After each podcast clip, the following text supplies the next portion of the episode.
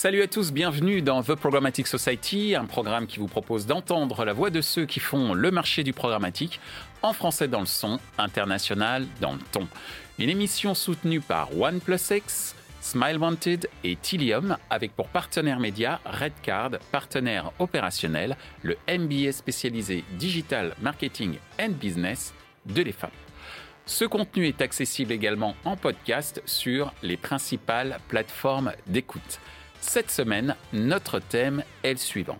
Comment adopter une stratégie data pérenne dans un écosystème en constant changement? Selon les estimations du Digital Economy Compass, le volume annuel de données numériques aurait été multiplié par 20 au cours de ces dix dernières années. De l'explosion des données numériques aux réglementations sur la protection de données en passant par le développement des nouvelles technologies comme les data management platforms ou les customer data platforms, le marché de la data connaît de véritables bouleversements. Ainsi, les acteurs du marché n'ont d'autre choix que de s'adapter à un écosystème en constant changement. Afin d'échanger sur ce sujet, nous demanderons à nos invités quelles sont les solutions pour faire face à l'évolution constante des réglementations gouvernementales, mais aussi réglementations privées sur la protection des données. Comment un annonceur peut espérer construire une stratégie data à long terme avec des partenaires de confiance Qu'attendre des nouvelles technologies qui remplaceront les cookies tiers? Pour en discuter, Damien Mangin du groupe Figaro, Bastien Faletto de OnePlus Pascal Morvan de Tilium. Bonjour à tous, bonjour euh, Bastien. Bonjour. Bonjour Pascal. Bonjour. Bonjour Damien. Bonjour. Bienvenue sur le plateau de The Programmatic euh, Society et on va débuter tout de suite par notre première question. Euh, le, marché, le marché de la data est en constant changement, tant d'un point de vue business que d'un point de vue légal quels sont, selon vous, les, principaux enjeux auxquels l'industrie euh, publicitaire doit faire face? On va commencer par toi, Bastien. Alors le marché de la data, la data est devenue centrale dans les stratégies, euh, que ce soit des stratégies côté éditeur ou liées à la monétisation. Euh, il y a un gros enjeu actuel, enfin il y a deux gros enjeux actuels qui sont évidemment la fin des cookies tiers. J'étais le premier à le dire, j'espère que ça... Ça ne portera pas malheur. Euh, il y a aussi toutes les problématiques qui sont liées au consentement.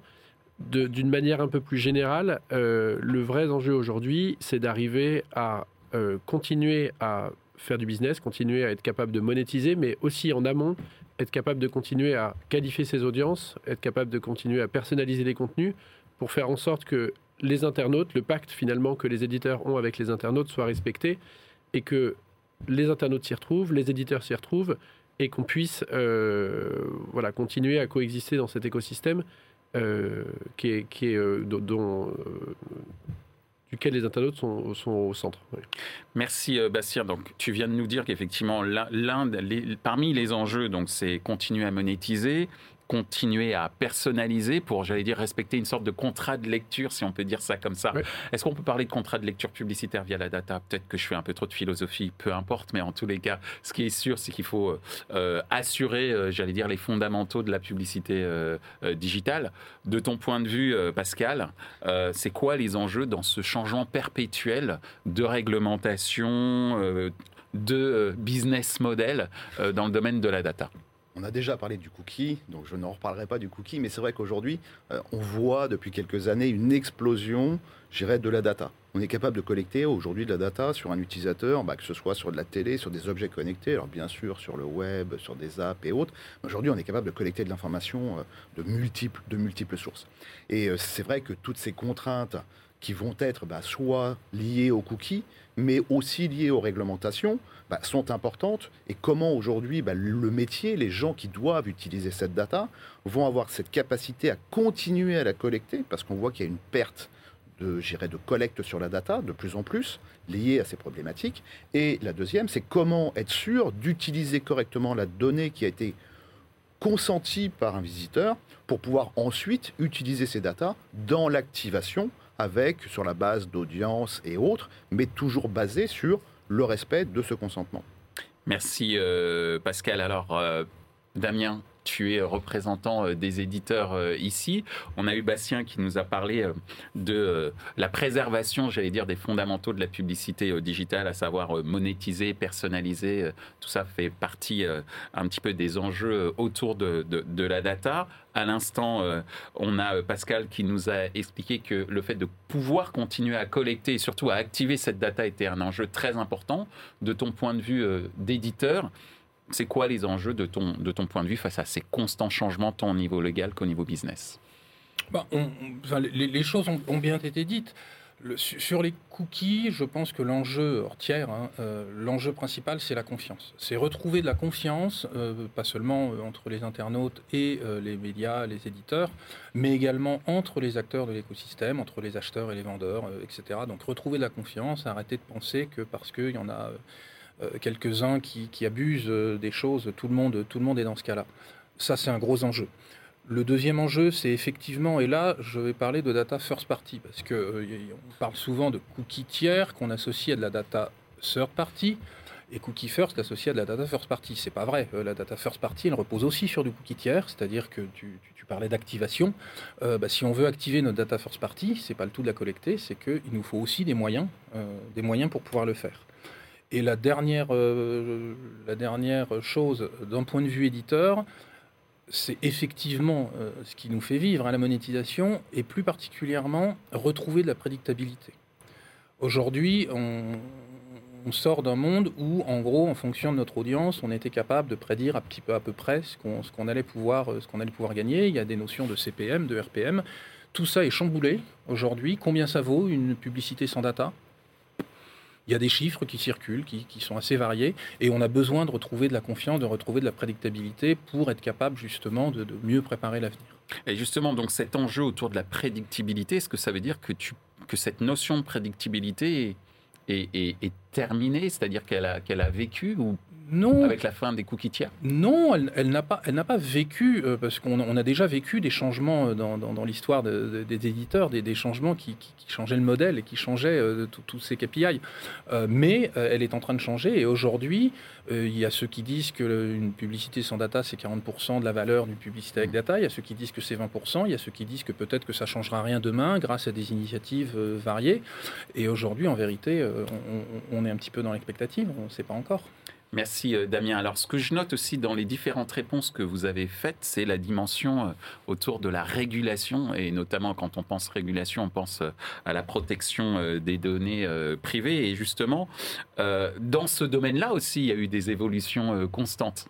J'allais dire bah, parfois des, évolutions surprises, tant on va dire un petit peu plus prévisibles quand ces changements de réglementation viennent des instances gouvernementales ou j'allais dire les règlements euh, européens, hmm. mais un petit peu plus par surprise quand ça vient, euh, je les appelle les régulateurs euh, privés, type Google et Apple. Alors Apple, et comment justement on fait face à ces évolutions constantes de, réglementation de ton point de vue, Bastien? Il faut être, faut s'adapter.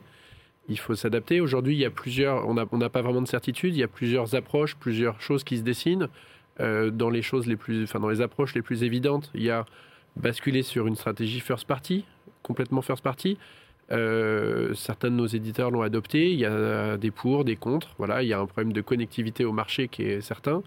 Euh, on a les ID persistants qui, serait qui, qui, qui représentent aujourd'hui une alternative qui est assez solide, sauf que pour l'instant, on a des problèmes de couverture, c'est-à-dire qu'on n'est pas capable, euh, puisque la plupart reposent sur des emails hachés, on n'est pas capable d'avoir 100% de son audience qui est qualifiée grâce à ces mmh. ID persistants.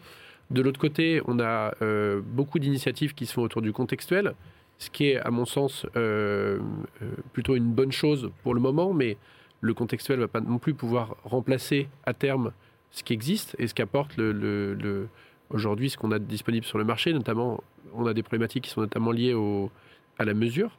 Donc l'idée, en tout cas pour une technologie aujourd'hui, c'est d'arriver à s'adapter, d'avoir une approche hybride, la plus souple possible, euh, d'arriver à tester des choses. Certaines fonctionnent, certaines fonctionnent moins. En plus, pour des sociétés qui sont sur plusieurs marchés, plusieurs pays, on a certaines limites euh, sur certains marchés qu'on n'aura pas sur d'autres. Donc, vraiment, le maître mot, c'est d'arriver à avoir une approche la plus souple possible, la plus hybride possible. Et finalement, la clé, enfin, en tout cas, de notre point de vue, c'est d'avoir une combinaison des différentes solutions euh, qui existent. si l'une n'est pas disponible, qu'on puisse utiliser l'autre.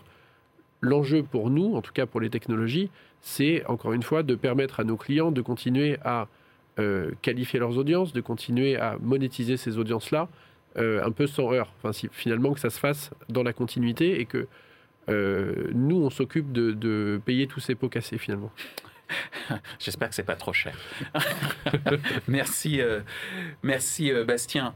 De ton point de vue, euh, Pascal, justement, c'est quoi les solutions face à ces Je vais, changements je vais rebondir à deux choses qu'a dit Damien et Fabien Mm. euh, sur, euh, sur, euh, sur le, le- le fameux cookie tiers, etc., la first party data. C'est vrai que Tilium, on a toujours été focalisé sur de la first party data.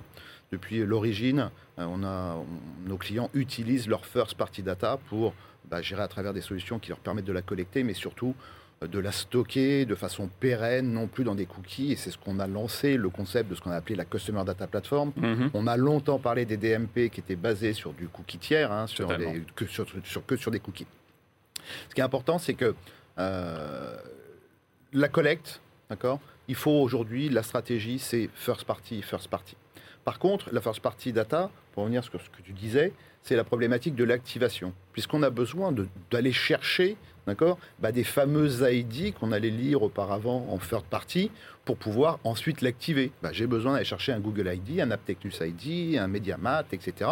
Eh bien, il existe aujourd'hui des solutions de ne plus passer par le navigateur, mais de le faire en serveur to serveur, qui permet d'aller appeler des services pour collecter et non plus stocker dans un cookie cette information, mais de la stocker de façon pérenne en base de données dans une Customer Data Platform pour ensuite être capable d'activer cette data vers l'ensemble de l'écosystème, l'écosystème AdTech ou MarTech. Donc, si j'entends ce que tu me dis, la solution aujourd'hui pour pouvoir gérer ces évolutions constantes de réglementation, c'est la CDP Si je dois C'est en résumer tout cas, c'est pas forcément la CDP. Je- je pose la Non, question non, Je naïvement, pense que c'est la hein. quatrième question. Ah, non, mais, je non, pose je la pense qu'aujourd'hui, une, une des premières briques, c'est de passer en serveur to serveur pour s'affranchir de ces problématiques, en tout cas sur le web, de toutes ces problématiques de third party cookies, de euh, tags, où on a besoin d'aller chercher de l'information ailleurs que dans son écosystème first party pour pouvoir ensuite faire de l'activation. Et c'est plus le serveur to serveur qui va aujourd'hui être la réponse, en tout cas une première partie de la réponse, parce qu'il y a aussi d'autres mécaniques qui vont permettre de s'affranchir de ce fameux cookie tiers. Merci euh, Pascal. Alors Damien, on vient de voir que euh, on- à travers euh, les dires de Bastien et de Pascal, on a, on a parlé d'ID persistant, de contextuel, de first party très souvent, de mesures aussi euh, et, et surtout de souplesse. Alors justement,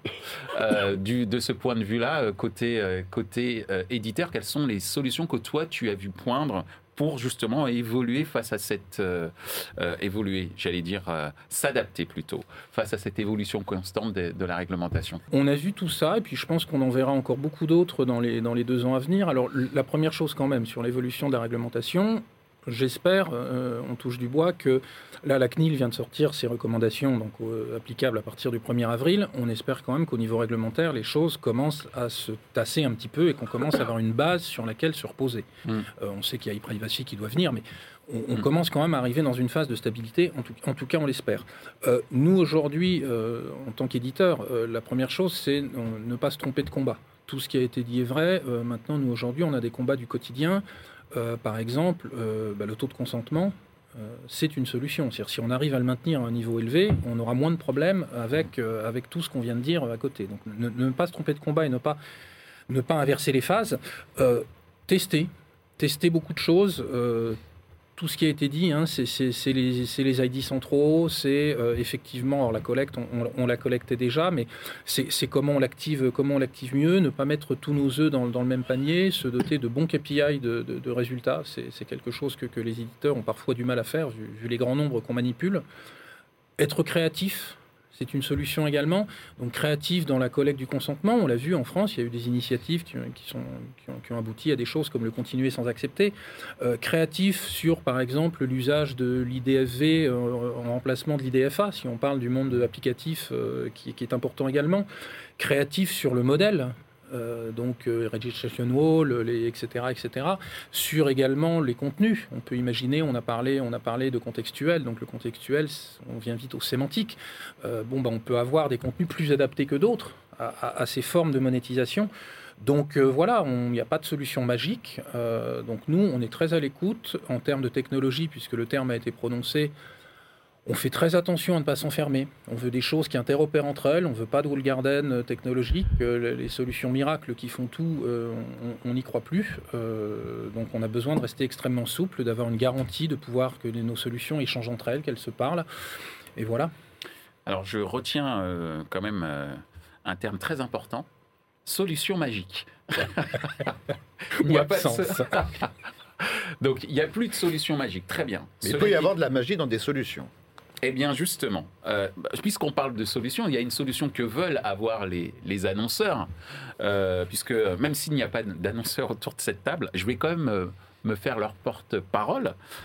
comment on construit en tant qu'annonceur une stratégie data à long terme avec un minimum de confiance euh, vu tous ces changements qu'on vient d'évoquer et euh, vis-à-vis aussi euh, de l'ensemble des acteurs de la data qui, sont autour de cette table, mais aussi qui sont sur l'ensemble du marché. Donc comment on crée, j'allais dire, la, confiance? D'ailleurs, c'est un terme que vous avez aussi utilisé à, de nombreuses reprises. De ton point de vue, Bastien alors, il y, a, une clé, mais que ce soit pour les stratégies data des annonceurs ou des éditeurs, aujourd'hui, il y a une priorité euh, à mettre dans les stratégies, c'est que toutes ces stratégies doivent reposer sur des données first party des annonceurs, des éditeurs, en l'occurrence des annonceurs. C'est-à-dire des données qui leur, appartiennent, pardon, et euh, valoriser ces données-là plutôt que d'aller travailler avec des données qui ne leur appartiennent pas. On se rend compte euh, qu'il y, a un paradigme, c'est qu'il y a beaucoup d'argent qui sont investis sur ces stratégies data, etc. Et on se rend compte finalement que chez les annonceurs, parfois, dans 70-80% des cas, il y a euh, une majeure partie du budget qui est investi euh, sur des données, sur des assets qui ne leur appartiennent pas.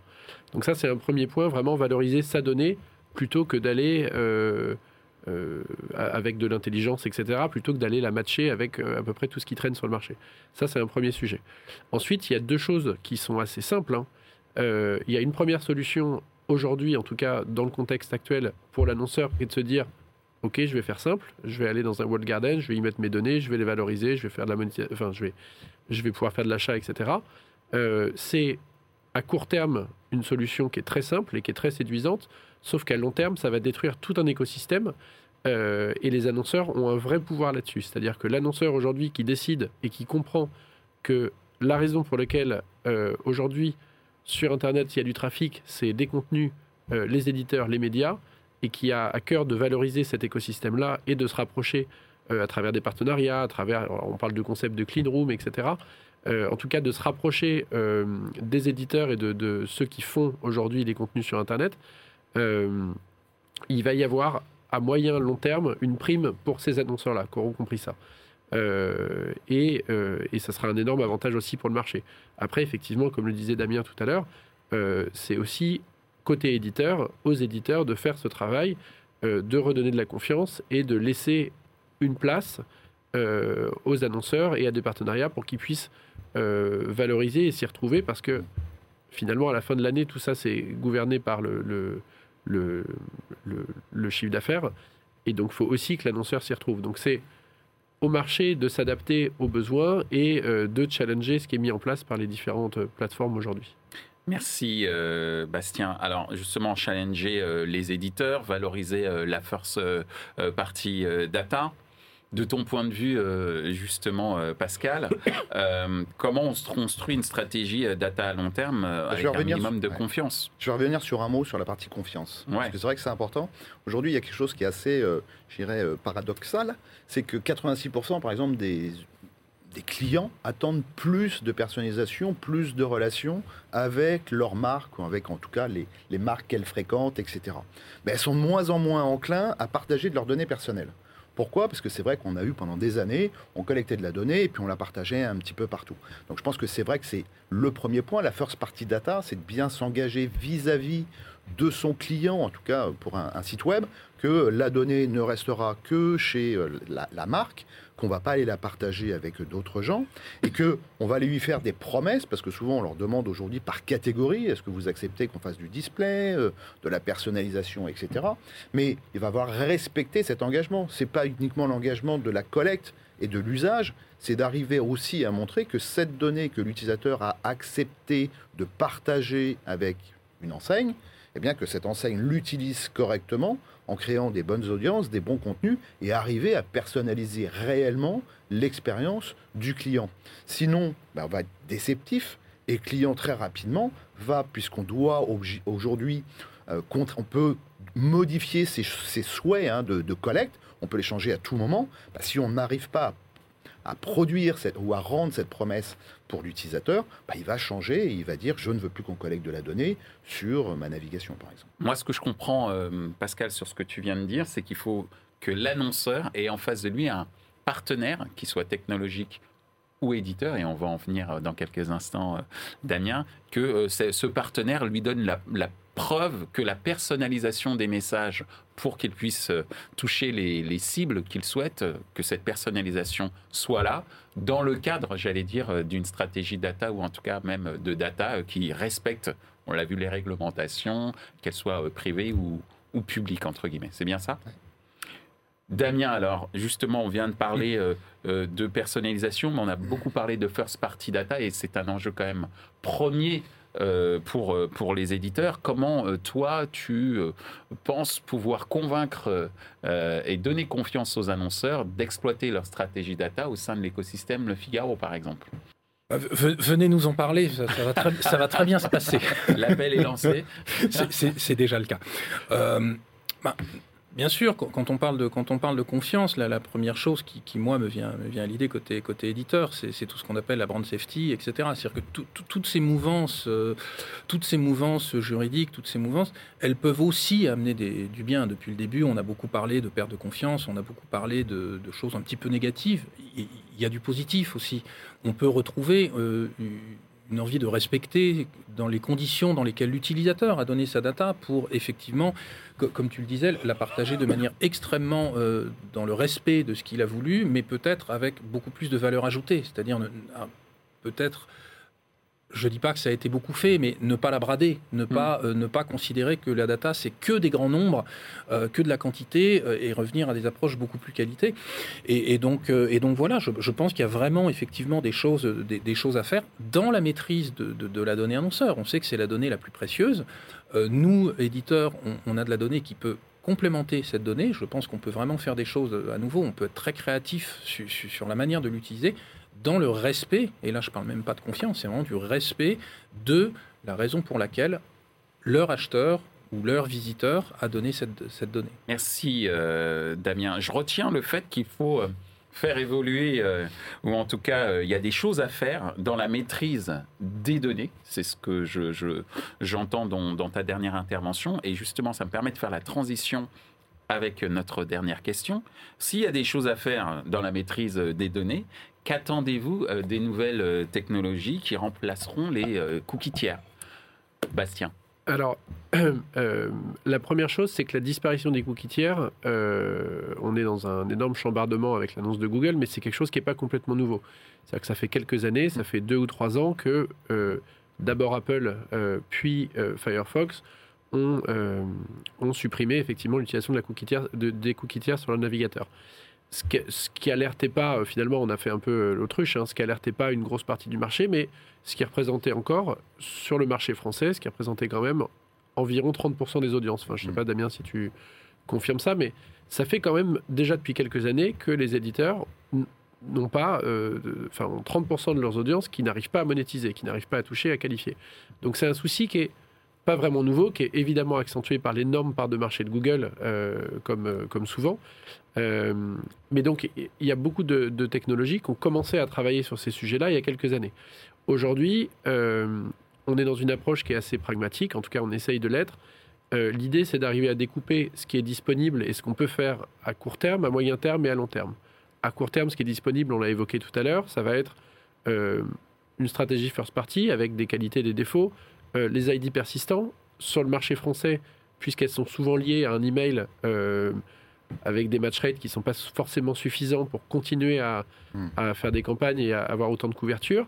Le contextuel, qui fait son grand retour, on en a plaisanté beaucoup, on a, on a plaisanté beaucoup autour de ça, mais qui fait son grand retour et qui va venir en tant qu'incrément.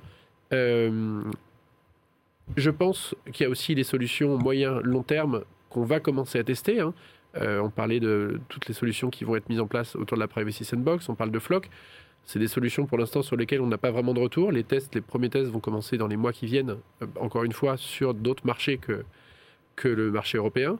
Euh, par contre, il y a une chose qui est sûre, c'est que, en tout cas, nous, notre, notre, vision à moyen et à long terme, en tout cas notre vision future de la publicité ciblée, c'est des solutions qui sont capables d'utiliser de la modélisation, parce que ça va permettre de, euh, de, de, de valoriser cette donnée first party et de prédire, finalement, on a toujours besoin de couverture, hein, c'est le- premier indicateur sur lequel, euh, au final, les annonceurs s'appuient, c'est arriver à délivrer une campagne du début à la fin. C'est C'est assez basique, mais c'est le cas. Euh, des ID graphs, c'est-à-dire la, capa- la capacité pour les plateformes d'arriver à matcher différentes ID, différentes, différentes, euh, différents identifiants. Euh, des capacités forcément de temps réel. Le temps réel, c'est la nouvelle monnaie. hein. Euh, c'est vraiment devenu une norme, et je parle vraiment de temps réel dans la collecte, dans, la, dans le traitement, dans la modélisation et dans l'activation. euh, et de, de vrai temps réel en quelques millisecondes. Parfois, on parle de temps réel sur le marché, euh, on, est à 24 heures. Et, et, et voilà. Et le dernier point, c'est effectivement une des solutions qui englobent et qui permettent d'avoir une meilleure compréhension des audiences, puisque c'est au final, c'est vraiment, le- c'est vraiment ce qui va représenter la plus grande valeur. Donc, une analyse plus fine des contenus, une analyse plus fine de la navigation, etc. etc. Une sorte de business intelligence Exactement. Merci euh, Bastien.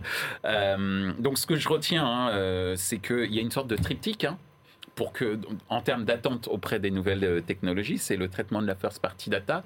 J'entends beaucoup parler euh, autour de cette table de ID persistant, qui est un concept encore un petit peu mal maîtrisé, on va dire, euh, par, euh, par le marché, et puis le fameux retour du contextuel. On va dire que ça, Mm. c'est le triptyque philosophique.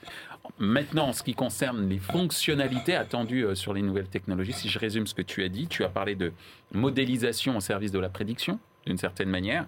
Tu as parlé d'ID graph, de temps réel, et non pas à 24 heures, euh, pour, que ce soit d'ailleurs en termes de collecte, de traitement, et surtout aider à comprendre, parce qu'avoir des graphes dans tous les sens, c'est très bien, mais si on peut donner un minimum de conseils immédiats, pourquoi pas, tu parlais de temps réel, pour expliquer à l'annonceur ou à l'éditeur comment euh, bien gérer sa stratégie data, c'est pas plus mal. Qu'en penses-tu, euh, Pascal? Moi, je vais revenir sur deux points parce que c'est vrai que c'est des choses aujourd'hui où qu'on voit euh, évoluer rapidement sur le marché.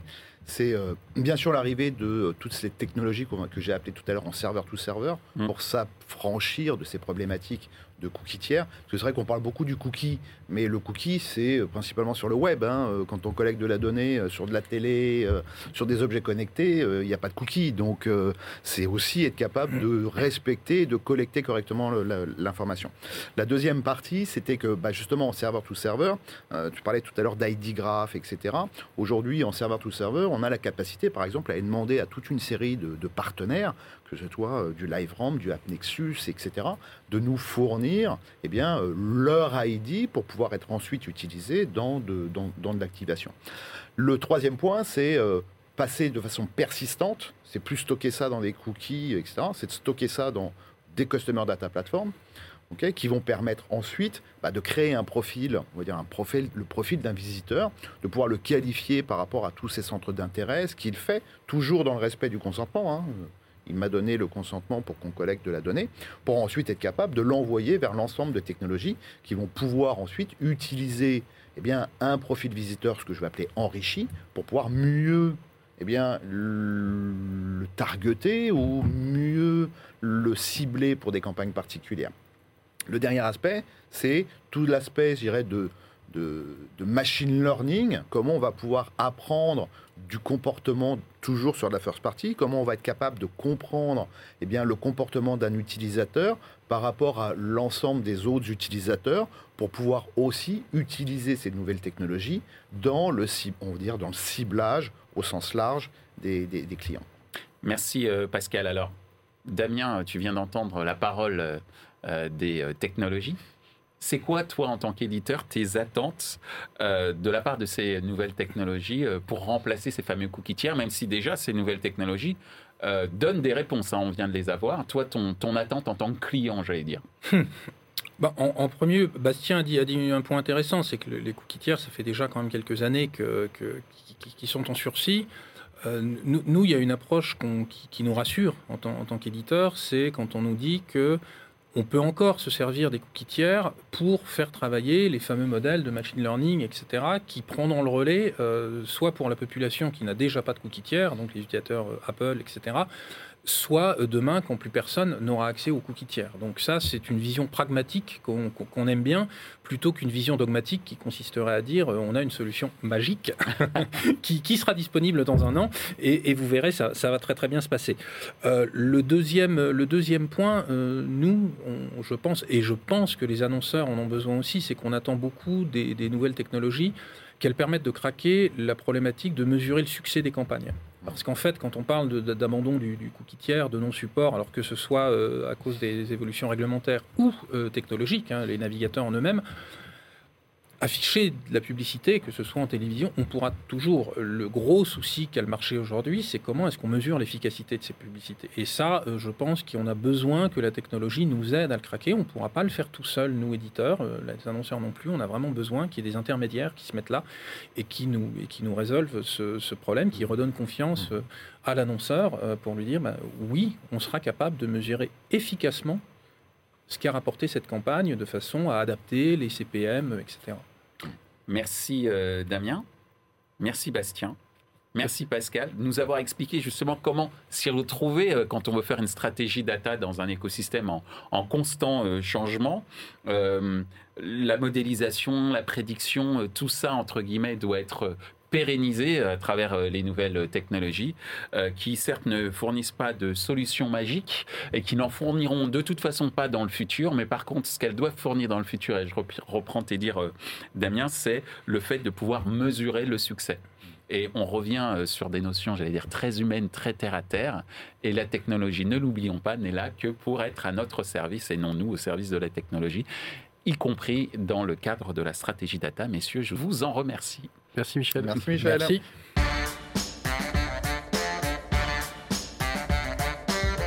Ainsi s'achève ce débat autour des stratégies data dans un écosystème en constant changement. Ce contenu est accessible en podcast sur les principales plateformes d'écoute. Merci à OnePlus6, Smile Wanted et Tilium pour leur soutien, ainsi qu'à notre partenaire média Redcard, ainsi aussi qu'à notre partenaire opérationnel, le MBA spécialisé Digital Marketing and Business de l'EFAP. Merci également à l'ensemble des équipes d'Altis Media pour la réalisation de ce programme, post-production, traduction et sous-titrage par Uptown.